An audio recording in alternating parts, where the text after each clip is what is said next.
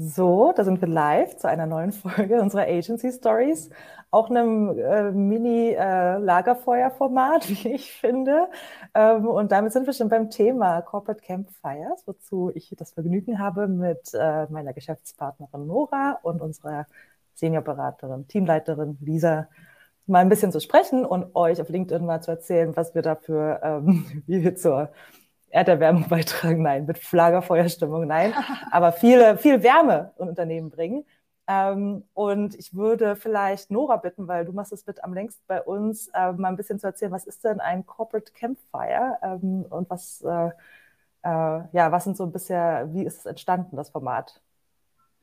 Ja, es ist eigentlich äh, daraus entstanden, weil wir kommen ja vom Storytelling. Das heißt also, äh, wir haben ja gesagt, die Leute saßen schon immer ums Lagerfeuer rum, haben sich Geschichten erzählt, haben sich da irgendwie ausgetauscht, ähm, was irgendwie im Nachbardorf passiert ist, was sie irgendwie äh, für Erfahrungen gesammelt haben, was sie eben an Wissen weitergeben können an die nachfolgenden Generationen. Und eigentlich aus diesem ne, was Leute, Menschen schon tausende von Jahren machen. Aus diesem äh, Konzept ist dann auch ähm, unser Corporate Campfire eigentlich entstanden. Also ähm, sogenannte, wir machen sogenannte Story Listening ähm, Sessions. Das heißt, wir ähm, sitzen und setzen uns eben mit äh, meistens eben Mitarbeiterinnen von Unternehmen äh, zusammen und hören uns eben deren Geschichten an, um eben zu schauen, ob diese Geschichten eben auch dann ähm, von dem Unternehmen dann veröffentlicht werden oder wir machen das auch für Teambuilding. Also im Prinzip geht es darum, einfach erstmal zuzuhören und dann ähm, zu schauen, wenn man diese Geschichten gesammelt hat, ob man auch weiter mit denen arbeitet oder ob das einfach dann erstmal nur war, um eben äh, auch ja, sich auszutauschen und eine schöne Stimmung zu kreieren im Unternehmen.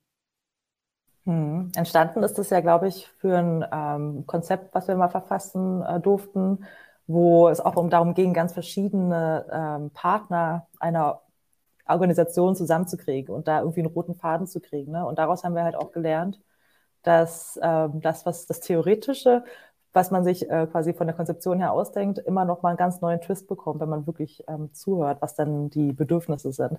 Lisa, dein letzter Story Listening Workshop, ähm, was hat dich dann, was ist dir denn da am meisten in Erinnerung geblieben? Oder was hat dich so vom Gefühl her daran begeistert, das weiter zu verfolgen? Mhm, also dazu muss man auch erst nochmal sagen, dass jetzt letztendlich das Story Listening oder die Workshops, die wir da ähm, mit den Unternehmen machen, nicht unbedingt auch nur darauf ähm, ausgehen, dass man zum Beispiel Employer Branding macht und spannende Geschichten von den einzelnen Mitarbeiterinnen zu hören bekommt, sondern dass man auch einfach mal so ins Unternehmen reinhorcht und überhaupt, überhaupt herauszufinden, was sind die Werte des Unternehmens, was treibt ein Team an. Und da kann es dann zum Beispiel auch um Change Management gehen. Ne? Also wenn intern kommuniziert werden muss und etwas verändert werden muss. Und das war beispielsweise beispielsweise einer meiner liebsten Story Listening Workshops, den ich gerade gehalten habe. Da ging es nämlich tatsächlich darum, dass ein neues Tool innerhalb von einem Unternehmen implementiert werden sollte und da wirklich Leute saßen, die ähm, schon seit 30 Jahren im Unternehmen waren und teilweise auch ähm, wirklich für sich alleine gearbeitet haben und wenig Kontakt zu anderen Menschen hatten dann letztendlich auch und glaube ich mit so ein bisschen Vorbehalt in dieses Meeting reingekommen sind und Angst hatten, so ihre Stories zu erzählen und ähm, das hat sich dann total schnell gewandelt. Also wir haben dann ja oft Fragen vorbereitet, die auch nochmal auf die Werte des Unternehmens abzielen und ähm, versuchen dann damit die Leute so ein bisschen warm zu bekommen. Und ähm, letztendlich ähm, saßen dann ältere Herren vor mir, die irgendwie Anekdoten erzählt haben, die schon 15 Jahre alt sind und ähm, super begeistert von sich selber waren, weil sie auf einmal ähm, ja so schöne Erinnerungen herauskramen konnten. Und das ist tatsächlich ähm, bei diesem Change Management Prozess ähm, mein schönstes Erlebnis gewesen und das erfahre ich tatsächlich bei jedem neuen Workshop. Nora, was waren so deine Gänsehautmomente, an die du dich noch ja, erinnern kannst? Ich habe ich hab wirklich ähm, viele, weil ich finde nämlich auch genau dieses, ähm, dass viele kommen dann in diese Workshops und wissen gar nicht, ähm, was von ihnen erwartet wird. Sie, ne, wir müssen ja doch erstmal aufklären, ähm, was das jetzt soll, was eigentlich Storytelling ist, was die Idee dahinter ist. Und ähm, ich glaube, was so spannend ist, dass Leute ähm, oft gar nicht ihren eigenen Job, den sie machen, als so besonders ansehen. Ne? Das gar nicht so diese Wertschätzung irgendwie ähm, erfahren haben, vielleicht in dem Sinne, wie sie äh, sein sollte. Und ähm, dann durch die, durch die Geschichten dann erst merken, wie wichtig die auch wirklich sind und auch fürs Unternehmen und ähm, dann selber halt äh, davon dann überrascht sind, dass, äh, dass sie solche Sachen gemacht haben. Also ich habe immer wieder, ich bin dann auch ein bisschen emotional, aber ich sitze dann ganz oft auch online. Ja, also es ist nicht nur, dass wir es ja vor vor Ort machen. Gerade durch Corona haben wir natürlich dann angefangen, auch digitale äh, Lagerfeuer zu machen. Auch da, ich sitze da wirklich, habe so Tränen in den Augen, sage so, das ist die Geschichte, die musst du weitererzählen. Das ist doch das. Genau, ne? Also ich habe eine Sache, die ich immer wieder gerne erzähle, weil es mich wirklich berührt hat, war, als wir auch äh, vor Ort waren bei einem Kunden in Hamburg und da ging es um in, einen Energieversorger und da hat dann auch am Anfang auch ein älterer Mann ne, so gesagt, ah, was macht doch nichts Besonderes. Mhm. Und dann kam irgendwie eine Geschichte raus, wo er quasi er alleine in der Nacht irgendwie geschafft hat, äh, Notstrom für ein ganzes Krankenhaus irgendwie ähm, hinzubekommen, weil da irgendwie Stromausfall war. Und wir wissen ja, was passiert, wenn im Krankenhaus kein Strom ist. Und dann plötzlich hat man richtig gemerkt, wie er so gewachsen ist und selbst gemerkt hat, ja, er ist auch ein Held in der Geschichte und er ist ganz wichtig in dem Unternehmen, ne, dass er irgendwie da ist. Und ich finde, das sind genau so eine Geschichten, die mir halt dann, ich merke es gerade wieder, so Gänsehaut halt machen. Ja, wir machen ja mittlerweile, wir versuchen zumindest beim Employer Branding im Speziellen die, die, äh, die Parteien so ein bisschen zu trennen. Ne? Wir haben immer einen offiziellen Kick-off mit den Leuten, die aus Marketing kommen, aus der HR, Recruiting, ähm, Geschäftsführung äh, eventuell auch noch, ne, wo so das strategische Kalkül, wie ich es immer nenne, irgendwie ganz stark im Vordergrund steht. Was ist die Vision? Wer sind unsere Zielgruppen und so weiter? Und dann haben wir diese, diese Campfires eben dann mit der Zielgruppe sozusagen, mit den Mitarbeitenden. Ähm, vielleicht habt ihr da noch mal ein paar Eindrücke oder so, wie sich dann auch mal gewisse Perspektiven vielleicht verschieben oder schärfen, wie vielleicht, woran man merkt, dass ähm, wo, wo alles gleichgeschaltet ist oder wo man eben durch diese kleinen Anekdoten auch nochmal sagt, okay, das ist jetzt vielleicht ein ganz besonderer Wert, den vielleicht die Geschäftsführung gar nicht so gesehen hat. Fallen euch da spontan Beispiele ein? Wer zuerst nickt? Wahrscheinlich also, beim Stage Management ähm, ja schwieriger. Genau, also ja, man muss dazu sagen, dass es immer super schön ist, wenn in dieses erste Meeting, wo dann auch Geschäftsführung und ähm, HR und sowas mit reinkommt, schon so ein bisschen Vorarbeit geleistet wurde und ähm, man merkt dann halt auch, die setzen sich viel öfter mit den Werten auseinander, die so ein Unternehmen dann letztendlich auch hat. Ne? Also das fließt ja auch in die Kommunikation ein und ähm, dann werden oft schon Werte besprochen, die dann letztendlich auch schon ähm, ja, DNA des Unternehmens sind. Aber in dem zweiten Teil des Prozesses, also in dem Story Listening Workshop, zeigt sich dann letztendlich auch, es gibt ähm, noch andere Werte, vor allem auch noch mal herzlichere Werte oder emotionalere Werte, die ähm, jeden Tag gelebt werden, wo dann teilweise im, im ersten Workshop gar keine Rede von war und die sich dann halt in kleineren Stories immer wieder zeigen ne? und die dann ja auch gerade fürs Employer Branding, für die Ansprache von auch neuen Talenten total wichtig sind, ne? dass man quasi über diese authentischen Stories mit den emotionalen Werten quasi ähm, ja dann auch zeigt, wie die Arbeit funktioniert in dem Unternehmen jeweils. Genau. Und Nora, hast du vielleicht noch ein Beispiel dafür? Oder geht das in die ähnliche Richtung wie bei Lisa?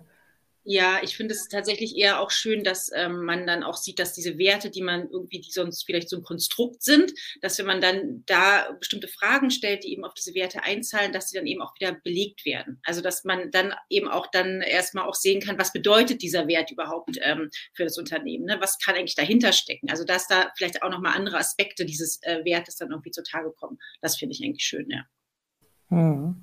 Aus meiner Erfahrung, ich bin ja mehr so die Konzeptioner, ähm, ich finde es halt auch immer total spannend, ähm, durch diese Story Listening Workshops wirklich die Alleinstellungsmerkmale herauszuarbeiten, weil wir haben das ja auch in unserem ähm, Karriereseiten-Ranking. Ne? Viele Unternehmen vertreten sehr ähnliche Werte, auch im Employer Branding. Ähm, äh, Diversität, Innovation, Nachhaltigkeit ne, ähm, und äh, werden immer ähnlicher auch in der Ansprache von Talenten, jetzt im Employer Branding.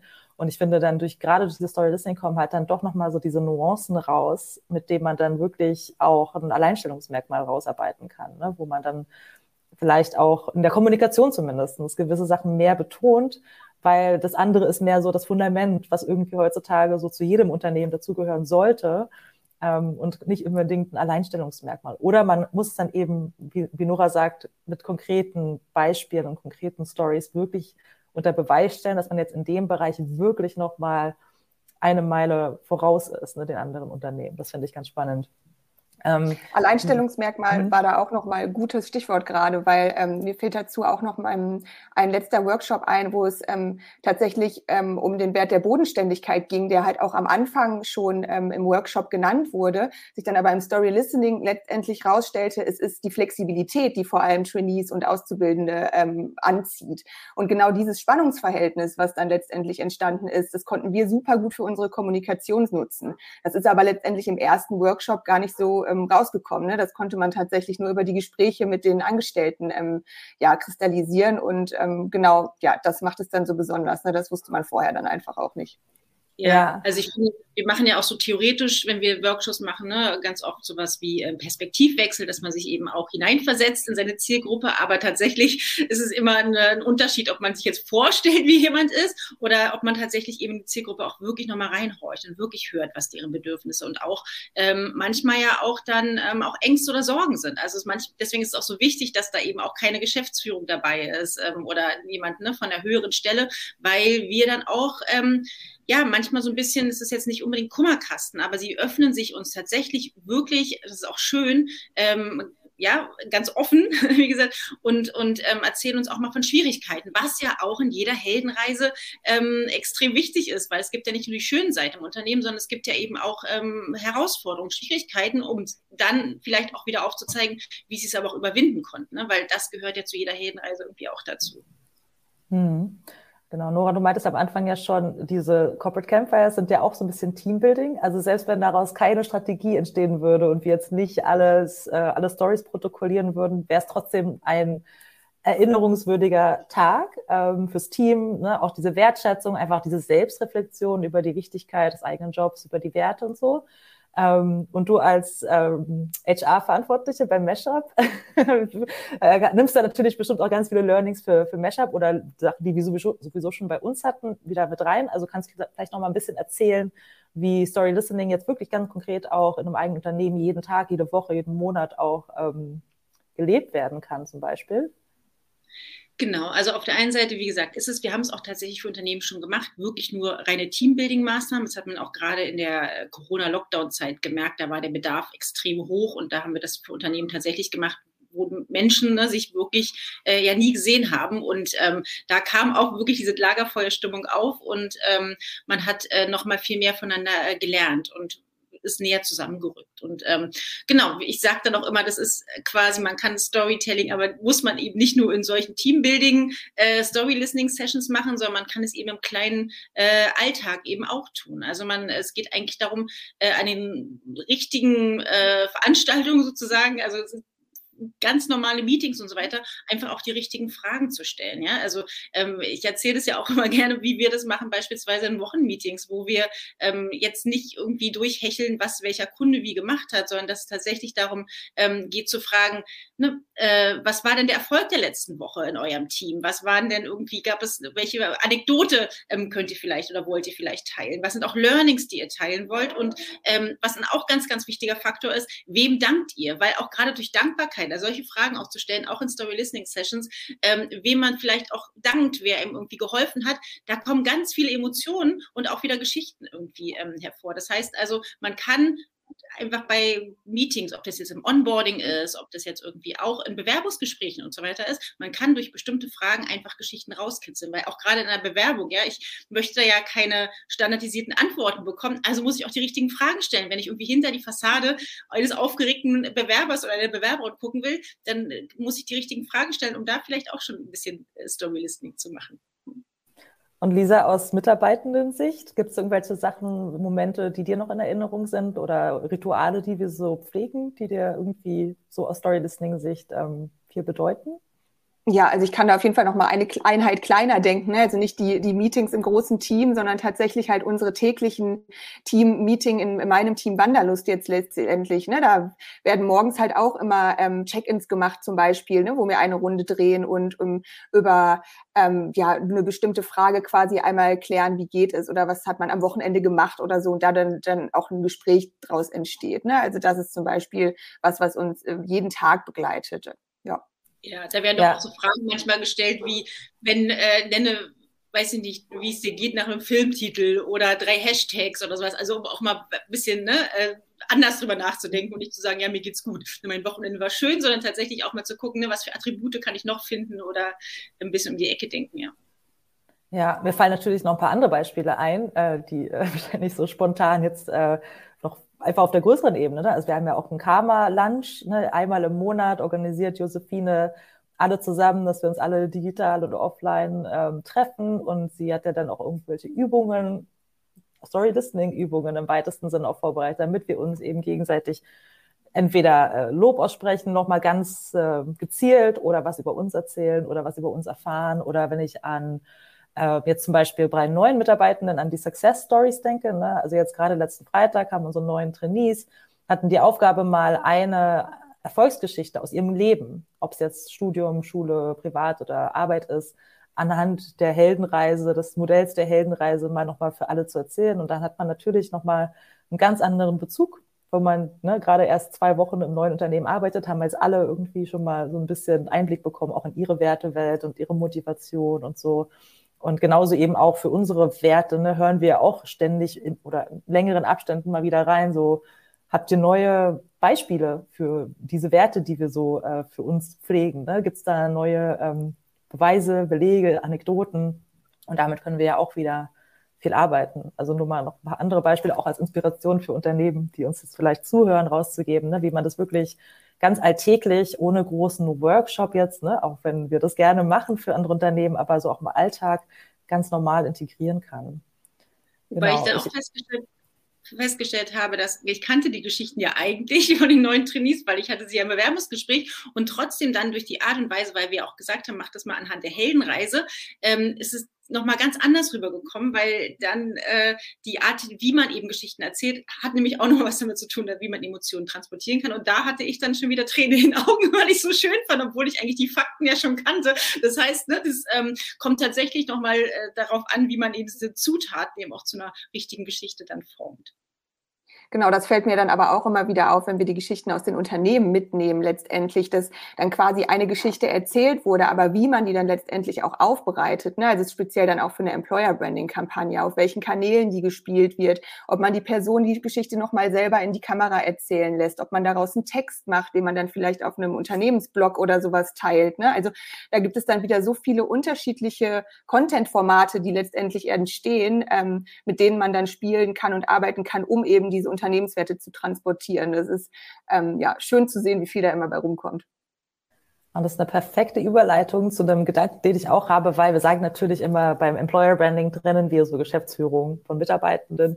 Aber ich finde tatsächlich in der PR, wo es ja am Ende in der Umsetzung auch darum geht, äh, Formate zu entwickeln, ähm, Themen und Stories zu entwickeln, unser, ich glaube, das macht uns schon irgendwie auch ein bisschen aus oder dass auch der Start unserer Zusammenarbeit beginnt ja auch erstmal in so einem kleinen Lagerfeuer. Vielleicht nicht ganz so emotional, ne? aber ich finde, ähm, es ist halt auch total wichtig, bevor man eben einfach so loslegt und laut wird und eben ja viele Messages nach außen bringen möchte, auch da erstmal reinzuhören. Und ich habe auch das Gefühl, je nach Kickoff und wer da auch so mitmacht, gab es auch schon in Kickoff-Meetings ähm, viele schöne reflektierende Momente. Ne? Oder auch, da betonen wir auch sehr stark, die Werte ähm, und stellen sie auch so ein bisschen ähm, unter, unter die Probe, ne? ob da, was da wirklich dran ist und wie es irgendwie vielleicht auch schon mal gechallenged wurde. Habt ihr dazu noch irgendwelche Gedanken oder ähm hm, ja, ich finde es halt ähm, schön, auch diesen Aha-Effekt zu sehen bei den äh, Kunden, wenn man, wir machen ja im Hintergrund, also wir stellen ja die Fragen, ne, die lassen sie erzählen, was jetzt irgendwie, wie sie auf ihre Idee gekommen sind, was irgendwie Herausforderungen waren und so weiter